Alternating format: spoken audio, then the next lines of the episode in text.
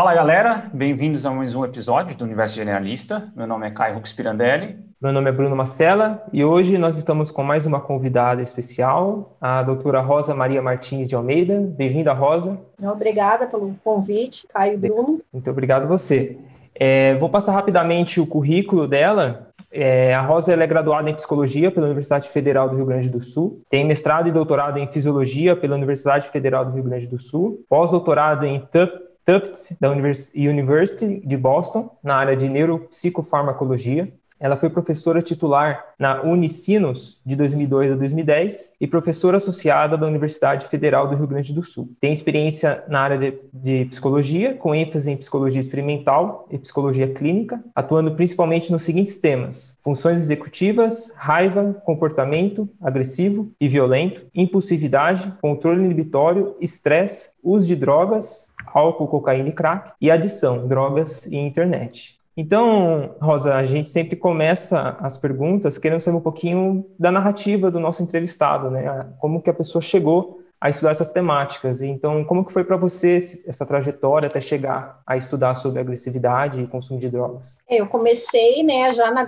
na graduação, no primeiro semestre, né, na URGS a gente é muito incentivado, assim, a fazer pesquisa, né, e eu sabia que eu queria estudar, né, cérebro. Aí, né, fui parar no laboratório do professor Ivan Esquerdo, que é ótimo, que é maravilhoso, né, mas estuda memória. Aí eu descobri que tinha um professor, né, o professor Aldo Lucion, ali da fisiologia, psicologia que estudava comportamento. Aí eu comecei, né, na iniciação científica, fiquei lá uns cinco anos, né, da psicologia, uh, trabalhando todos os dias na pesquisa. A gente começou a estudar comportamento agressivo, né, em, em modelos animais. Eu me dedicava muito, né, àquela essa parte da pesquisa. Em seguida, né, eu fiz o mestrado lá com ele e o doutorado também, uma coisa encadeada na outra, né? E aí uh, veio um convite para fazer o pós-doc nos Estados Unidos, né? Uh, na Tufts University, onde o professor que me convidou era, né, o especialista em agressividade e uso de drogas, né? Uh, eu tinha ido num congresso, um congresso na, na Hungria, e lá eu estava acabando, né? Fui apresentar meu trabalho de doutorado, eu estava acabando o doutorado, e aí ele me convidou para ir fazer o pós-doc lá. Aí fui, né? Fiquei três anos lá, foi uma experiência assim maravilhosa, né? Eu nunca tinha saído assim do país por tanto tempo, né? Era para ficar um ano, mas acabei ficando três anos lá, porque quem trabalha na pesquisa, assim, ainda mais com modelos, né? Pré-clínicos, assim, modelos animais, é tudo muito demorado, né? Então, uhum. eu fiquei três anos lá e começou a render bastante assim a produção científica, né? Então foi um período assim muito rico na minha vida, né? A Unicinos queria que eu voltasse, mas aí eu consegui ficar mais um ano. Eu fui com bolsa do Brasil, né, do CNPq, depois ganhei bolsa uh, da Tufts e depois ganhei de novo bolsa do Brasil. Então consegui ficar três anos lá. Mas a gente ainda mantém, né, a colaboração. Na verdade, assim, todo esse tempo eu trabalhei com modelos, né, animais, modelos pré-clínicos, em 2006 eu comecei a trabalhar com modelos humanos, porque na Unicinos surgiu um PPG em clínica. E aí então eu já tinha esse interesse, né, de fazer também pesquisa, né, com modelo humano. E aí eu comecei a fazer, e comecei com a questão assim do uso de drogas, né, que é um problema bem sério, né, no Brasil e no mundo inteiro. E aí foi bem bacana, porque agora eu faço uma coisa chamada pesquisa translacional, que é achar, né, modelos que se encaixam, né, tanto na, na espécie animal quanto nos humanos e entender né, o comportamento, né, principalmente agressivo, uso de drogas, a falta de controle dos impulsos, né, que é o controle inibitório. Claro, a gente não consegue fazer isso em todos né, modelos, mas o uso de álcool, principalmente, é, é bem tranquilo, assim, de poder fazer né, esses estudos. E ano passado, né, a minha sorte, uh, eu fiz a proposta para o print né, da CAPES e eu consegui né, uma bolsa para visitar um laboratório em Mannheim, na Alemanha, onde o laboratório é de pesquisa translacional. Eles trabalham, né, com muitos pacientes, eles têm neuroimagem, tanto para os pacientes quanto para os modelos animais. Então, assim, foi uma experiência muito rica e eu estava na dúvida se eu ia né, em dezembro do ano passado ou se eu ia em março. Que bom que eu resolvi ir em dezembro, foi maravilhoso. Assim, né? Legal. Uma, uma, experiência muito legal. Eu fiquei lá com o professor Wolfgang Sommer. Até convidei ele para uma palestra na SBNEC, né? Eu era da diretoria da SBNEC, saí esse ano, que é a Sociedade Brasileira de Neurociência e Comportamento, uhum. para a gente poder fazer colaboração, né? Que isso é importante assim, para a pesquisa. Né? Então, mais ou menos é essa história, né? Eu estou em dois PPGs, não sei se eu vou contando mais, ou tá bom assim. Fica à vontade. É. Eu só dizer que eu estou em dois PPGs, né? Eu já tive até em três PPGs, né? PPG de psiquiatria, PPG de psicologia e PPG de neurociências. E PPG para o público tô... que está ouvindo? Ah, PPG programa de pós-graduação, tá. onde a gente né, ah. né, recebe os alunos de mestrado e doutorado, né? Então, eu estou agora em dois PPGs, então neurociências, né, e psicologia. Até a gente está na seleção agora, fazendo avaliação, né, do, dos novos candidatos então, assim, é um, um, local também interessante, né? Porque vem alunos de todo o Brasil e vem alunos até de outros países, né? Bacana. Só para ilustrar, legal? Legal. Então, tá. para começar, né, eu acho que a gente podia uh, traçar queria ouvir de você, Rosa, essa, essa questão de agressividade quando humana comparada a outros primatas, né? Ela, nossa, o nosso comportamento agressivo, a nossa agressividade, ela destoa muito dos outros primatas como é que, como é que a gente pode entender esse processo de, de diferenciação? É pior que não, porque assim, né, uh, até saiu um, um, artigo na Nature em 2016 mostrando, né, que os animais podem ser muito violentos, tá? Isso tá. eu presenciei em laboratório também, porque a gente pode induzir essa elevação, né, da agressividade usando protocolos, protocolos que acontecem, né, você pode usar em laboratório, mas tu vê na vida humana aí também. O que, que eleva muito né, a agressividade? Né? A, a, agressividade, só deixa eu pontuar, a agressividade, ela às vezes ela é necessária, tá? Porque uhum. ela leva a gente a chegar onde né, a gente quer, a chegar num objetivo, né? Ela só é uh, mal vista quando ela causa danos físicos no outro, né? Quando eu mato alguém para conseguir alguma coisa que eu tô, né, querendo fazer muito. Só que assim, né? Nós, até tô com o cérebrozinho aqui, ó.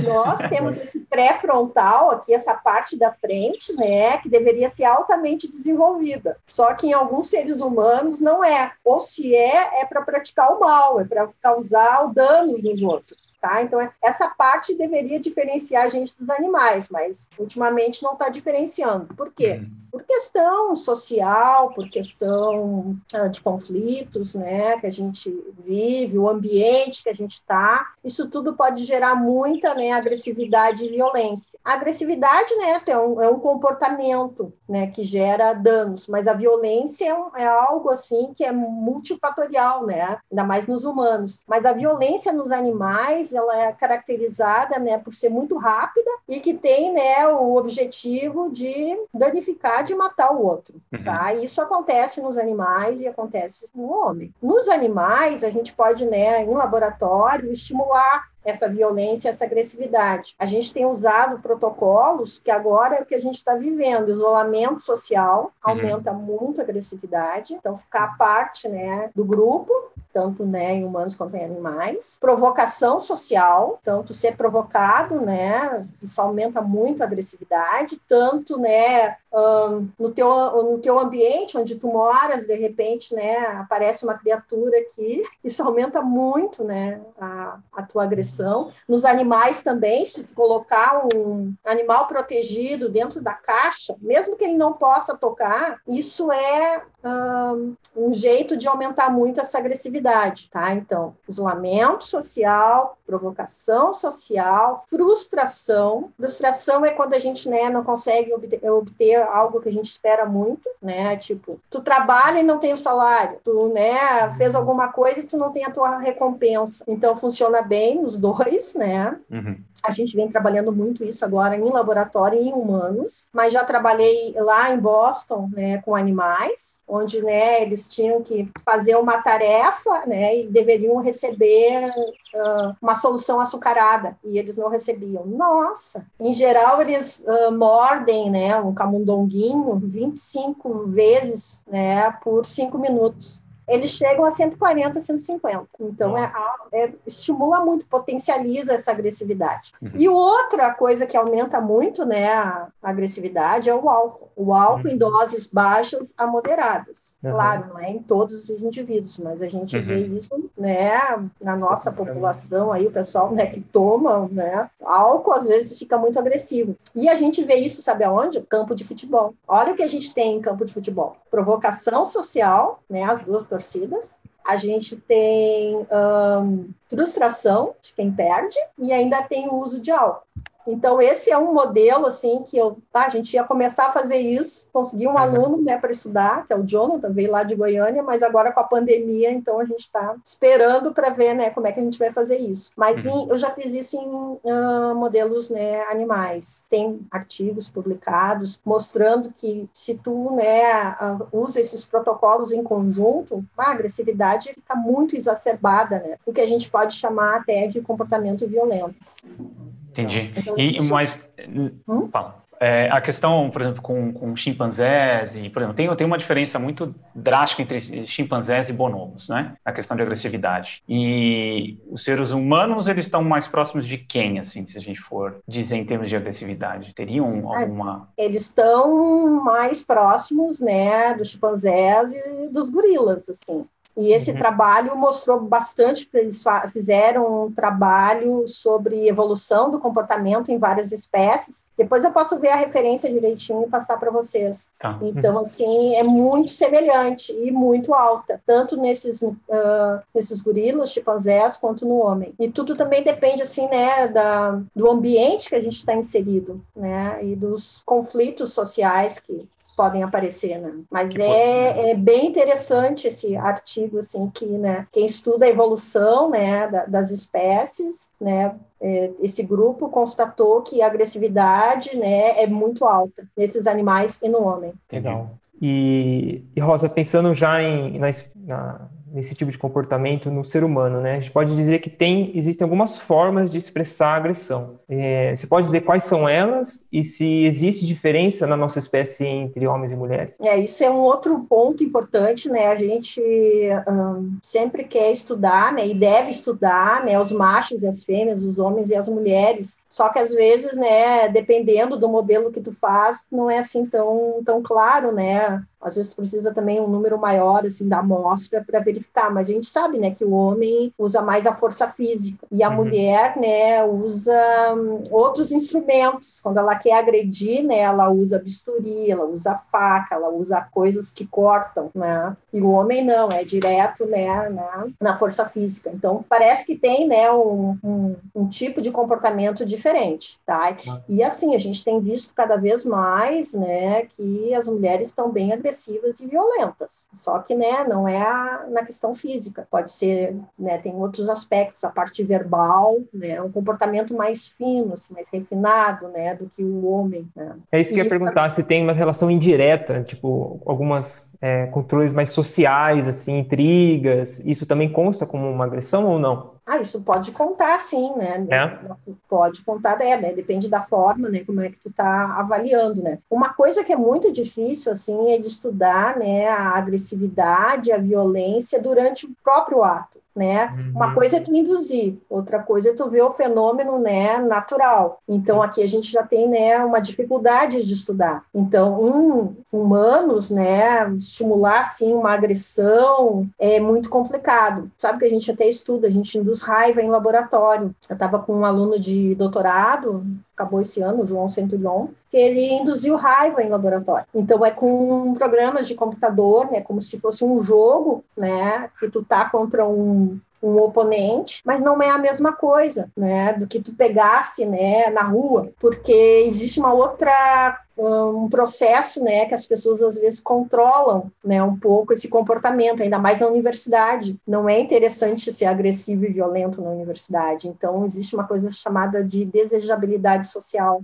Então é muito diferente, é um, é um, fenômeno difícil assim de estudar. Nos modelos, né, animais, a gente pode usar esses protocolos que eu falei para vocês. Em humanos é hiper complicado. Já começa por aí. Eu não posso dar álcool ou drogas, né, se eu não tiver num hospital, se eu não tiver permissão para fazer isso. Nos Estados Sim. Unidos eles fazem. Também ganhei em 2012, né, uma visita técnica onde eu visitei a, a Universidade de Chicago, onde eles avaliam os pacientes, eles dão né, os mais variados, né, variadas drogas né, para as pessoas e estudam comportamento, cognição, emoção. Aqui a gente não consegue fazer isso. Né? Outra coisa, a gente não consegue nem pagar os, os participantes uhum. de pesquisa, então é bem complicado. Como é que a gente estuda? A gente estuda depois que aconteceu, né? No laboratório ali a gente até conseguiu, está conseguindo induzir raiva e frustração.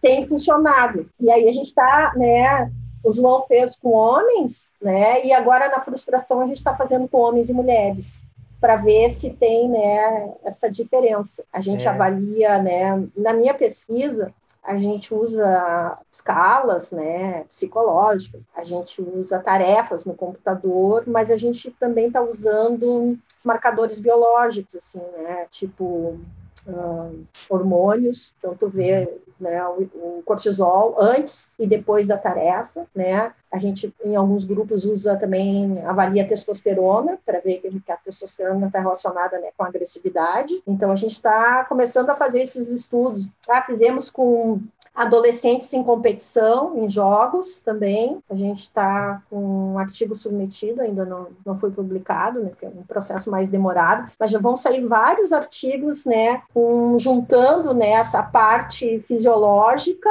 né, com a comportamental e emocional, que eu acho que é muito interessante. Mas, assim, tem diferenças em homens e mulheres, mas a gente às vezes não consegue pegar né, na, na, pesquisa, ainda mais porque a gente usa um ambiente, né, que, que, é na universidade, com estudantes universitários. A gente tem estudado população bem jovem, de 18 a 24, né, em alguns grupos. A gente tem ó, dados, né, de adolescentes uh, bem agressivos, violentos, né, que são da fase, né. A gente tem de escolas públicas, escolas privadas, e aí, aqui já também já tem artigos publicados. E há uma diferença né, no tipo de comportamento, mas a gente conseguiu fazer até agora mais com meninos do que com meninas. Tá. Interessante, é. porque eu, eu, nunca tinha parado para pensar nessa logística, né? Principalmente de modelos humanos, de como você vê essa relação direta, né? De estímulo e resposta da, da raiva, no caso. E tem pensando até num, na questão ética, né? Nunca tinha parado para pensar. Então a gente pode dizer que a maioria dos estudos, é, principalmente no Brasil, é mais observacional, ou seja, vamos observar esse pessoal e coletar num momento, sei lá, numa torcida ou numa num outro tipo de atividade, né? E não intervir diretamente num, num laboratório, né? Interessante. É, a gente...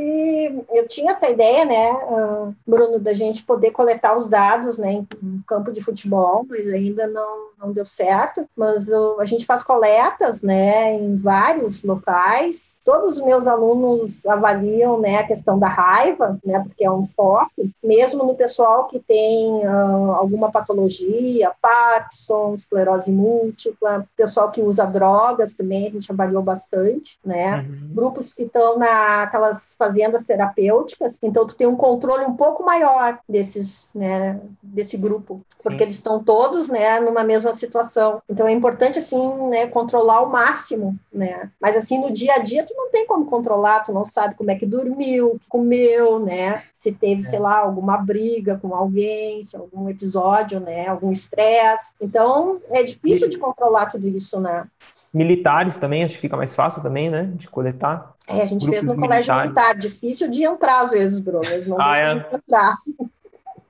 É bem complicado, mas nós temos, às vezes precisa, né, de alguém que trabalhe lá, que, né, para explicar, assim, senão tu não entra e não faz a pesquisa. Mesma Sim. coisa na fase. Sim. Eu tive uma aluna que era advogada, que tinha acesso, né, para poder coletar os dados, senão é bem, bem difícil, assim. Então a gente tem ido mais nas escolas, nas fazendas, né, e tem os grupos clínicos, assim, que a gente tem avaliado, né. Aí a gente também já fez uh, cortisol pelo cabelo, que é estresse crônico, na saliva e no sangue é estresse agudo, né? Uhum. Então a gente está tentando juntar cada vez mais as, essas informações. Né? Ah.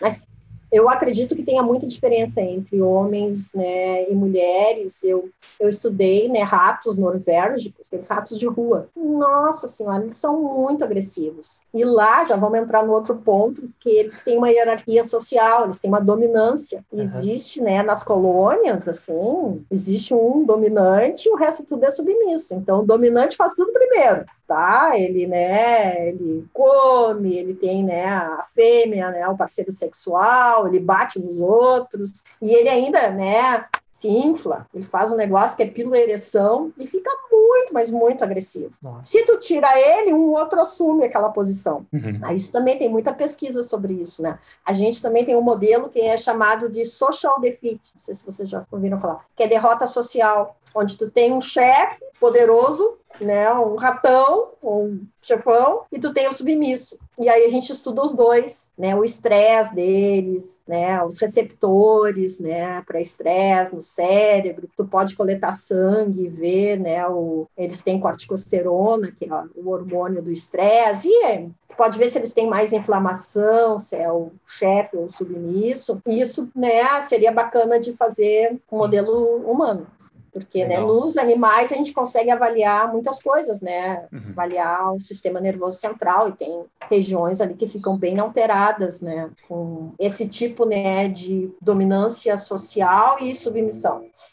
Assim, antes de a gente partir para esse ponto da, da, hierarquia de dominância, talvez eu queria trazer o ponto da, da, questão do, do comportamento humano que a gente pode observar, assim, globalmente, né, é que a população carcerária global, ela é majoritária, ma, é, ela é maior, a maior parte da população global, ela é do sexo masculino, dizer assim, né, das pessoas encarceradas são do sexo masculino. É, e, maior, e tão, está relacionado diretamente com agressividade e violência, né, quando comparado a, a a, ao sexo feminino. A partir daí já dá para inferir um pouco essa diferença de, de agressividade entre homens e mulheres. E, e, ou a gente pode colocar um componente cultural é, ou realmente dá para a gente já pular para uma questão biológica de diferença entre, entre os sexos? É, eu acho que a gente tem que pensar numa questão mais cultural, tá? Mas a gente vê mulheres muito agressivas também, muito violentas, né? Fazendo esquartejando, fazendo uns comportamentos bem, né? Horrorosos, assim. Mas eu acho que é mais uma coisa, Caio, cultural. Mesmo com essa disparidade muito grande entre homens e mulheres no, na, na, população carcerária? É, tu sabe que eu, eu, lembrei agora né, quando a gente fazia os modelos dos animais lá, esses ratos, né, selvagens, tu tinha colônias, né? Tinha machos e fêmeas. Uhum. Quando entrava uma fêmea, o macho vinha e copulava. Quem defendia o território, sabe quem era? A fêmea. É ela que batia na fêmea. Então, ela não queria que a fêmea ficasse lá no, no ambiente. Agora, se botasse um macho, quem saía, né, para tentar defender esse território e acabar com ele, gente, ele acaba mesmo, né? O rato dominante, ele não vacila, ele dá um pulo e pega aqui na jugular e é uma mordida só. É uma coisa assim horrorosa. Assim. E outra coisa também que a gente viu, estudei bastante isso, era comportamento de brincadeira nesses animais. Eles jovens, eles brincam muito. E quem brinca com essas, né, essa questão mais de dominância, acaba sendo o dominante do futuro. Então aqui também tem uns trabalhos lindíssimos do Punksy mostrando isso, e comportamentos de brincadeira agressivos e violentos fazem que, com que tu tenha, né, uma posição depois de dominância no futuro, mas de dominância, né, de, no sentido de oprimir, de fazer, né, comportamentos inadequados para os outros, né? Então é meio complicado assim, esse, esse tipo de brincadeira, né? Outra coisa que estimula muito é a gente assistir na televisão. Então para as crianças assim, comportamentos muito violentos e agressivos não é bom, porque isso estimula essa agressividade, né? E para a uhum. gente também assistir coisas, né, violentas, agressivas, prejudicam muito assim o funcionamento cognitivo da gente. A gente tem muito declínio cognitivo. Eu já parei de assistir TV porque só tem desgraça, só tem coisa ruim, e isso já prejudica muito né, né, a cognição. A gente fez pesquisa também com universitários, né, expondo as cenas agradáveis e desagradáveis, onde a cena desagradável teve um, um efeito muito maior sobre a uhum. cognição, sobre o estado emocional desse sujeito. Então, não é legal a gente ficar assistindo coisas, né, violentas, assim, né, a gente pode dizer desagradáveis na TV. Uhum. É legal a gente ver algo mais prazeroso. Só que assim, ó, é muito subjetivo. O que é prazeroso para mim pode não ser prazeroso para o Bruno, nem prazeroso para ti, né? Que é uhum. porque cada um tem a tem os seus desejos, tem as suas, né, as suas necessidades, né? Uh, tipo assim, eu, eu posso gostar de ver situações de natureza e o Bruno, ah, não, de família, de crianças, de pets. Então é muito variado. Agora, o que é ruim, é ruim para todo mundo, porque a gente tem assim, olha, se a gente fosse avaliar, 99% ia dizer que não gosta de ver cenas de espancamento, né, cenas de morte, cenas que são muito, mas muito aversivas para gente. Uhum. Então, aqui a gente já tem uma diferença também. Então, a questão assim estímulo visual ele pode ser muito né, uh, potente para a gente. Então, a gente tem que evitar isso. Interessante. E Rosa, caminhando já para a segunda parte assim da, da, entrevista em relação à hierarquia de dominância, né? o que seria a hierarquia de dominância e, e, qual a relação dela com a agressividade, principalmente na nossa espécie, se já tem alguma coisa na literatura? Ah, tem também, né? Tem mais em modelos animais isso, tem alguma coisa em humanos, né? Mostrando que os níveis hormonais são diferentes, né? Principalmente de testosterona, né? Uh, provavelmente até a, a, questão da inflamação desses sujeitos é diferente, né? Porque a gente viu isso em modelo uh, animal. Em humanos eu não me, não me detive nisso, Bruno, assim, de, de buscar. Mas eu sei que existem, né, em, um, em diferentes estratos, eles avaliam, né, a, a, questão, o padrão comportamental e hormonal desses sujeitos. E sei que tem também uh, estudos onde existia um dominante, né? Então ele tinha tinha todo um padrão comportamental e emocional e um funcionamento né, fisiológico, e se tu tira aquele uh, dominante, um outro assume. Uhum. Ele que tinha, né, o, a submisso, que tinha os níveis, né, talvez mais uh, moderados, né, ou baixos, eles começam a mudar todo o funcionamento deles por estar numa posição hierárquica, né, de dominância. Isso nos animais acontece direto. Em humanos tem estudos sobre isso também. Uhum. É que em humanos eu acho que fica um pouco mais complexo, né? Essa, pelo, pela, pela questão mesmo simbólica, cultural, a gente tem várias coisas que, que influenciam nessa questão de dominância, né? Então, acho que ganha uma complexidade muito maior, porque a, a gente é culturalmente mais complexo mesmo. Então, acho que fica mais difícil uh, a gente ter uma, uma, clareza do que, que é, né? Porque a gente fala em hierarquia de, hierarquia de dominância, a gente pensa no, no universo mais animal, assim, em geral, né? Excluindo nós, é, fica bem claro, né, algumas coisas, porque a interação é bem, é bem direta, a questão de reprodução e tudo mais. Eu acho que quando entra na, na questão humana, essa questão de hierarquia de dominância, ela fica muito mais complicada de analisar, né? Uhum. E, mas, é, dá, falar. De fazer os estudos também, Caio, é bem complicado, assim, né? Como controlar, né, sei lá, uh, certos aspectos, né, que seriam importantes, assim, né? Uhum o pessoal estuda liderança nas empresas, né, a posição do chefe, do líder, né, a questão da impulsividade deles também, né, a questão do planejamento, tomada de decisão, né, mas são coisas mais, como é que eu vou dizer, uh, cognitivas, né, aspectos Sim. cognitivos. Né. Sim. É que, que pensando... Eu acho que tudo com neuroimagem, mas, de novo, tu não tem a situação real, Sim. né. Sim. É, por via de observação, né, por exemplo, se a gente leva em consideração essa relação entre agressividade e hierarquia de dominância, na sua opinião, a gente poderia dizer que uma falta de acesso a hierarquias de dominância no, na cultura humana, no, no, no, universo humano, ela, ela não tem um, um, um, papel de regulador de agressividade? Vamos dizer assim, então você tem pessoas no universo humano e cultural humano que elas nunca têm acesso a, nenhuma melhoria de status. Isso não teria praticamente algum impacto na, na violência? Por, por exemplo, desigualdade, né? Ou até na economia, né, o índice de Gini, que mede a desigualdade e faz uma correlação com agressividade. Faz sentido esse tipo de raciocínio, na sua opinião? Sim, faz sentido, né? Mas uh, talvez a gente veja, né, a, pela falta também de condições, né, desses, uh, uh, desses indivíduos, né, por estarem numa uma posição de subordinação, tu veja a agressividade talvez não no trabalho, mas em casa, tu veja uhum. em outros, em outras situações, né? Entendi. É, então é uma, uma, violência ampla, né? Assim, pode, ela pode se manifestar de, de diversas, diversas esferas, né? Que é isso, né? A gente acaba, que a gente fala, né? O cara chega e chuta o cachorro em casa, né? Ele passa. Né? Ele... É, desconta, né? É, nos animais, ou em quem, né? Na mulher, nos filhos, ou até nos objetos, né? Uhum. Quebra tudo, né? Tem uns que Sim. usam a raiva, né? A agressividade assim, né? Legal. E Rosa, é, o que seria a impulsividade e, e qual é a relação dela?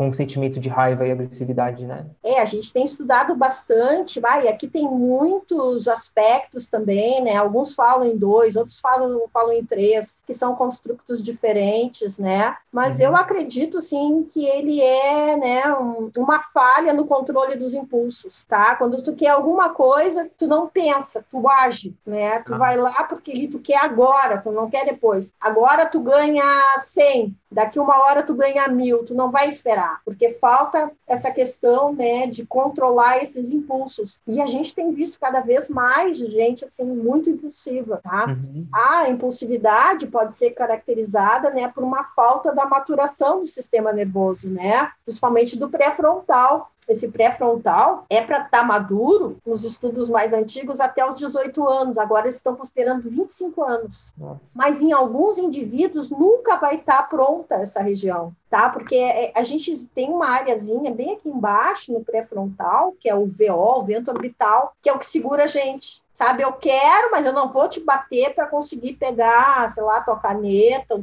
ou teu lugar, né, na universidade que tu é, sei lá, o, o reitor. Eu vou usar outras estratégias, né, para chegar onde eu quero. Então, uhum. todo pré-frontal ele é para fazer esse planejamento, né, para a gente pensar como é que vai ser daqui para frente, para a gente ter motivação, para a gente organizar o comportamento, né. Uh, e aqui também nessa parte parte, a gente tem a agressividade. Se eu não Entendi. tenho um bom controle dos impulsos, eu já te bato para pegar o que eu quero, para pegar uma caneta. Às vezes, né, as pessoas não matam aí por um relógio, por sei lá, um celular, uns tênis. Falta o controle dos impulsos, porque podia pegar, né, e não precisava matar, né, uhum. a, pessoa, né, a vítima. Então, isso é bem, bem complicado, assim, o sistema, de alguma maneira, eu não sei o que, que anda acontecendo, né, é muita gente impulsiva, muita gente gente que quer agora, não quer esperar uhum. para depois, né? Não sei, tá havendo uma falha nessa região. A gente estudou esse modelo animais, injetando uma droga direto nessa região e direto também na outra, duas, duas injeções, microinjeções no cérebro. Uma no pré-frontal e uma na RAF, onde libera serotonina. Serotonina é um neurotransmissor candidato aí também a estar tá envolvido, né, com tudo que vocês possam imaginar, uhum. né, com a emoção, com o comportamento, com a temperatura do corpo, com, ah, com, com a dor, mas ele tem um papel importante na, na agressividade também. Alguns estudos já mostraram, né, em, em animais, que quando há uma diminuição dessa substância no organismo, as pessoas ficam mais agressivas e violentas. Tem estudos também com os seres humanos. Tem um autor chamado A. Casp que mostrou que quando né, os humanos tinham uma dieta pobre em num precursor dessa, desse neurotransmissor, eles eram muito mais agressivos, né? Então a gente conseguiu injetar ali e injetar na RAF. E a gente uhum. conseguiu mostrar que o efeito realmente é lá na frente. É lá na frente, né, que impede do bichinho ser agressivo. Nós usamos uma droga são os agonistas da serotonina, né? Tem vários que agem em receptores específicos. Uh, usei também uma lá nos Estados Unidos, uma droga que diminui a agressividade nesses protocolos onde eles ficam muito violentos, né? Que é o zomitriptan. O zomitriptan é um, uma droga serotoninérgica usada para, olha só, para enxaqueca, mas teve efeito, né, de redução da agressividade animais. Uh, eu mostrei esse trabalho na sociedade né, uh, de neurociências, uh, não sei se vocês já ouviram falar, SFM, é uma sociedade enorme, todo ano né, ela reúne de 30 a 40 mil pessoas de neurociências que trabalham né, com vários uhum. comportamentos, cognição, emoção. Né. Aí eu levei o trabalho, ainda estava em Boston, né, o modelo animal, mostrando que essa droga diminuía a agressividade em quem era provocado social e quem usava álcool, né. E aí foi um psiquiatra lá no meu pôster, lá a maioria é pôster, são 15 mil pôsteres, uma loucura. E assim, uhum. de vez em quando tu vê, né, o Candel, tu vê o Joseph Ledoux, os caras que o Candel Sim. é da memória, o Joseph Ledoux é da, das emoções. Então tu vê esses, essas pessoas importantes assim da, né, da, da ciência que bah, tem uns trabalhos assim maravilhosos, né? E às vezes eles vêm no teu pôster também para uhum. discutir o trabalho. Nessa vez, nessa oportunidade veio um psiquiatra americano e ele ficou muito intrigado, né? Mas essa droga diminui a agressividade. Não existe tratamento para agressividade, para violência. Não existe uma droga específica. Como é que tu trata um indivíduo violento? Uhum tu ceda, tu dá uma droga e tu nocauteia o sujeito, ele dorme. Só que depois que ele dorme, ele levanta e faz tudo de novo. Uhum. Aí esse psiquiatra disse assim, ah, eu vou fazer isso em modelo humano. Não é que ele fez? Claro, demorou um tempo, né? Depois uhum. de quase 10 anos, ele publicou um trabalho mostrando que o zometriptan também tinha, né, um efeito de diminuição Legal indivíduos que usavam álcool. Lá ele conseguiu fazer isso em laboratório. Aqui não, não, tem, não tem como fazer. Uma outra coisa que também surgiu, que eu acho que é muito bacana e translacional, um, ainda estava lá no Unicinos, um outro psiquiatra da Suécia queria desenvolver um, um, trabalho em modelo animal, porque ele viu que os pacientes dele usavam flunitrazepam, que é o Boa Noite Cinderela, e álcool. Se tu usa isso uma vez, tu dorme, cai duro. Agora, se tu começa a usar isso continuamente, o sistema se altera, e aí os caras ficavam muito violentos, os caras faziam barbaridades, uns negócios assim, sabe, que não tinha cabimento. Aí disse, ah, vamos ver o que, que acontece no cérebro, né, dos animais, e a gente fez uhum. consegui com, fazer com umas alunas de iniciação científica, né? E publicamos o artigo. Gente, modifica todos os receptores do cérebro, principalmente das regiões límbicas, do bulbo olfatório, né? Que é o, um, um sentido muito importante para a emoção, é o primeiro a entrar, ele entra direto e ativa, né? O sistema límbico. Vimos modificação na amígdala, que é importante, né? Numa parte específica da amígdala, e numa outra região, acho que no pré-frontal também, se alterou com o uso crônico de flunitrazepam e, e, de álcool, que nem os pacientes dele faziam. Então, às vezes também, né, os indivíduos podem ficar muito violentos pela questão do uso, né, uh, contínuo da droga, né, mas isso é específico para alguns sujeitos, e que nem o álcool, o Bruno pode tomar e ficar relaxado, o Caio pode tomar e pode ficar agressivo, então cada um tem um tipo de funcionamento, e os animais também. Os uhum. animais são, não, não é todo, todos os animais que são iguais, Uns tomam e vão ficar agressivos e outros não. Então, o álcool, né, essas drogas com uso contínuo, pode modificar todo o funcionamento do cérebro da gente, o número de receptores e tornar o indivíduo muito agressivo, né? Uhum.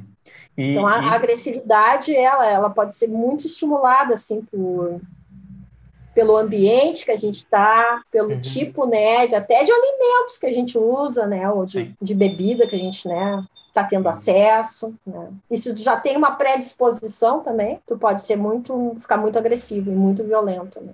E, e aí a gente pode também puxar para essa questão da, da impulsividade, para a questão de, de, de, propensão ao uso de drogas, né, de consumo de drogas. Então, tipo, pessoas com, que têm menos controle da impulsividade, elas tendem a ter um maior consumo de drogas, né? E como e quais drogas que a gente pode a, apontar assim que afetam o comportamento de, do indivíduo na questão da agressividade. Quando a gente olha para álcool, maconha, cocaína, crack, enfim, a gente queria explorar isso. A gente um estudou isso, Caio. E assim, a gente não sabe o que, que vem primeiro, se é agressividade ou impulsividade, mas a impulsividade leva a tu ter vários tipos de comportamentos, né? Tu pode ser adicto à internet, tu pode ser adicto à comida, tu pode ser adicto a drogas, a sexo, a várias coisas, tá? Mas tá. assim, uh, as drogas, né, que mais estimulam a violência e a agressividade, por incrível que pareça, é o álcool. O álcool associado ao crack, a cocaína, os indivíduos ficam muito mais agressivos e violentos. Caraca. Então, o álcool é uma droga, assim, né, medonha, medonha. A gente está aí, está liberada, por isso a gente começou também a estudar em pré-adolescentes e adolescentes,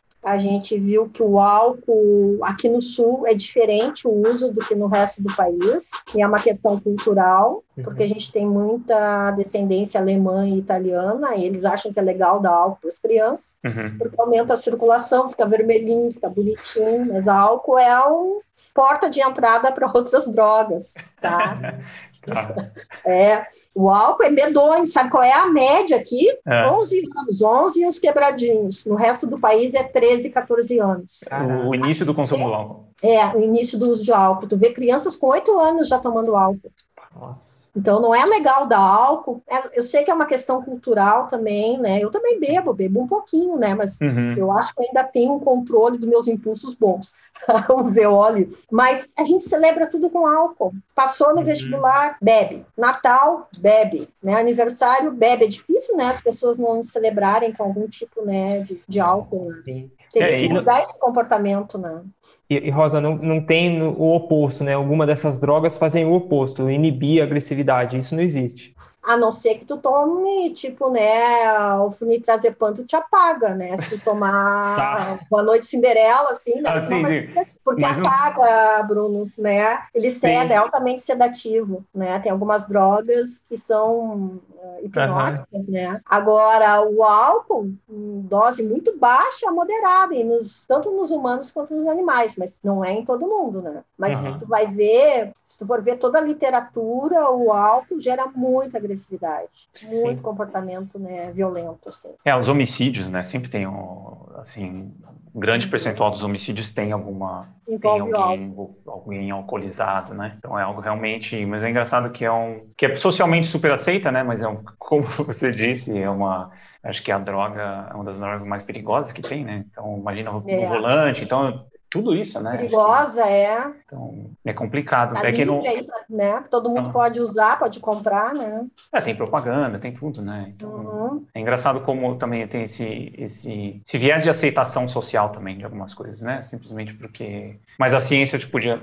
trazer um pouco mais isso à tona, né? Esse, esse dano social do álcool, acho que ele é bem... Talvez tem países que nem... Não sei, né? Nunca parei para estudar, mas que nem Rússia, né? Alguns países do, do leste europeu que são deve ter um problema social muito, muito amplo com o consumo de álcool. É, tem um, um, pessoal também muito deprimido, né, que usa muito álcool naqueles países, né, onde tem pouco sol também, então para aliviar, né, eles ó, tem uma quantidade muito grande, uma ingesta altíssima, né. Interessante. Hum. E Rosa, caminhando assim, é, a gente tem um viés para o movimento, né? A gente sempre gosta de trazer a temática de atividade física e tudo mais. Pensando até em soluções aí para essa questão de, de, impulsividade e agressividade. Você acredita que a prática de esportes, principalmente esportes mais intensos, assim, é um modulador? Ele ajuda né, nessa, nesse controle aí de impulsividade, até, quem sabe, no consumo de drogas? É protetor, sim, Bruno. A gente também estava com um projeto com um ex-jogador de tênis, né? A gente estava montando todo o projeto para estudar, né, crianças que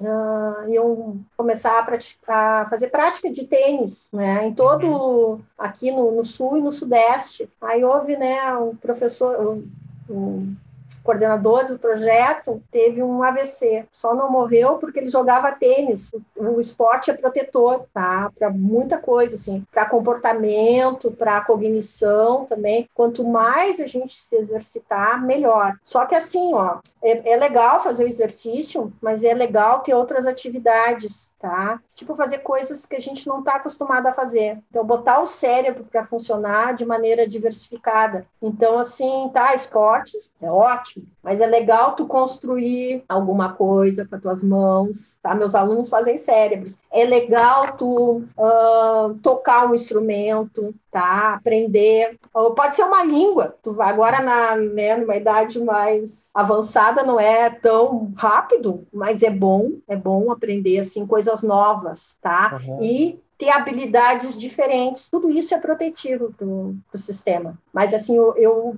voltando né, para a questão do esporte, eu acho que se a gente pudesse né, colocar essas crianças né, para ter essa atividade, eu acho que a gente teria uma redução muito grande da impulsividade e da dessa agressividade, tá? Uhum. Então era um projeto que a gente estava, isso foi uns um ano e meio atrás. A gente está esperando para ver se a gente vai conseguir colocar em ação. Era é um conjunto, né, de profissionais uh, envolvidos, mas eu acho que seria muito, mas muito interessante se a gente pudesse executar. Mas para a é. gente, né, é legal fazer várias atividades, tá? Uhum. Não ficar só lendo e escrevendo. A gente que está na universidade tem que fazer outras coisas. Vai plantar, Bruno, vai pintar, vai construir alguma coisa, vai cozinhar também, que é bacana. Uhum. Tudo isso é legal porque tu usa outras regiões e isso pode servir de proteção quando a gente tiver, sei lá, né, algum tipo, né, de... É que gente, é, eu e o Caio também, o Caio principalmente, né, teve uma experiência grande com arte marcial, eu tive com o jiu-jitsu,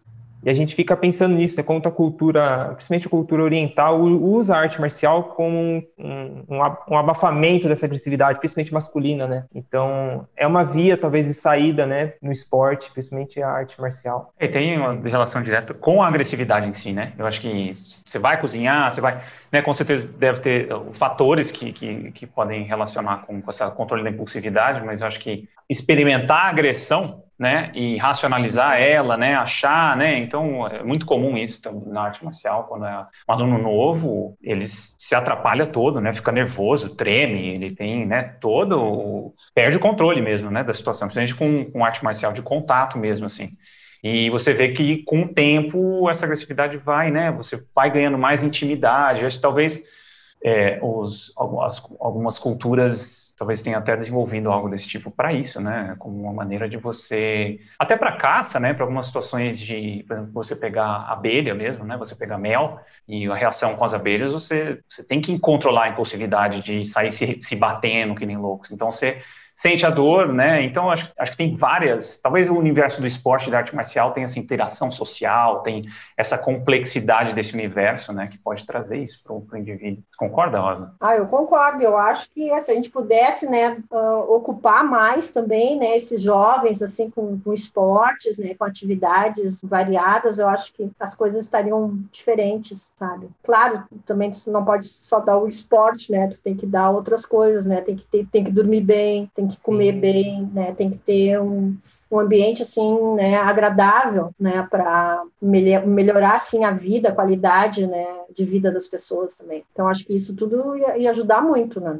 Até os próprios alimentos também. A gente vê que tem alimentos que deixam o cara mais impulsivo, uhum. né? O pessoal que tem TDAH, que fica, né, que tem um espectro também, que às vezes ficam mais agressivos. Então às vezes tem que reduzir alguns elementos, né? Uhum. Tem alguns produtos que geram mais, deixam mais agitados, né, o indivíduo. Então é tudo, na verdade, um tipo de um equilíbrio, né? Tá, mas viver em equilíbrio é chato, né? A gente tem que sair um pouquinho e volta, né? Vai para baixo, fica triste, fica, né? alegre, mas tem que voltar para essa normalidade. Quando a gente consegue, a gente tem uma vida muito melhor, né? Com certeza.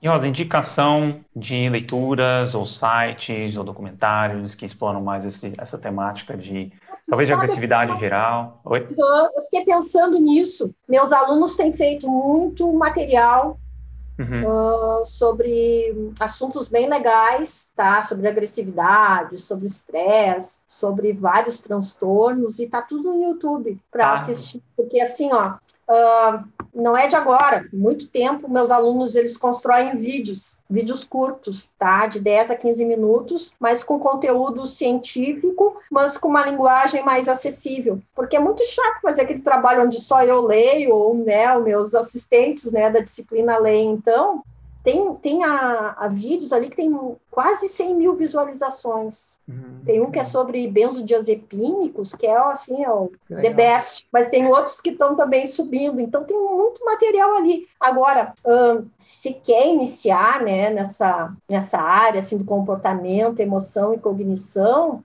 a gente usa esse livro aqui, ó, é um livro da, que é usado nos Estados Unidos. Ele é bem geralzão, tem uma ó, ciência psicológica, tá? tá? Aliás, é, mente, cérebro e comportamento. Ele é uhum. tão bom que tu começa a ler e não quer largar, porque tu fica preso, assim, ele tem uma uma linguagem muito acessível. Eu acho que para começar, assim, quem tem interesse né, em comportamento, cérebro e emoção, vai por aí. Livros sobre a agressividade, assim, a maioria está em inglês. Se uhum. ler em inglês, eu posso depois passar algumas também, ah. umas dicas. Eu dou a referência completa. A gente tem algum material, assim, que eu também ajudei. O professor Klaus Mitchek tem, tem vários livros, né, sobre agressividade. Eu vou, posso reunir depois e passar isso para vocês. Beleza, a gente deixa listado aqui no, na descrição do episódio, para o pessoal quiser explorar mais a fundo. Uhum. Beleza, Rosa? Então, queria agradecer aí pelo tempo, disponibilidade de como bater um papo com a gente. E quem sabe eu mais agradeço, Caio, a oportunidade, né? É que tem tanta coisa importante assim para falar, né? Não, e não é tão simples assim, né? A agressividade, a impulsividade, o uso de drogas, né? Eu tenho tentado motivar mais gente assim para estudar, para a gente juntar mais as informações, né? Um, não só da psicologia, né? Mas de outras áreas, porque eu acho que é isso que é importante, principalmente nas neurociências, né? É juntar, né?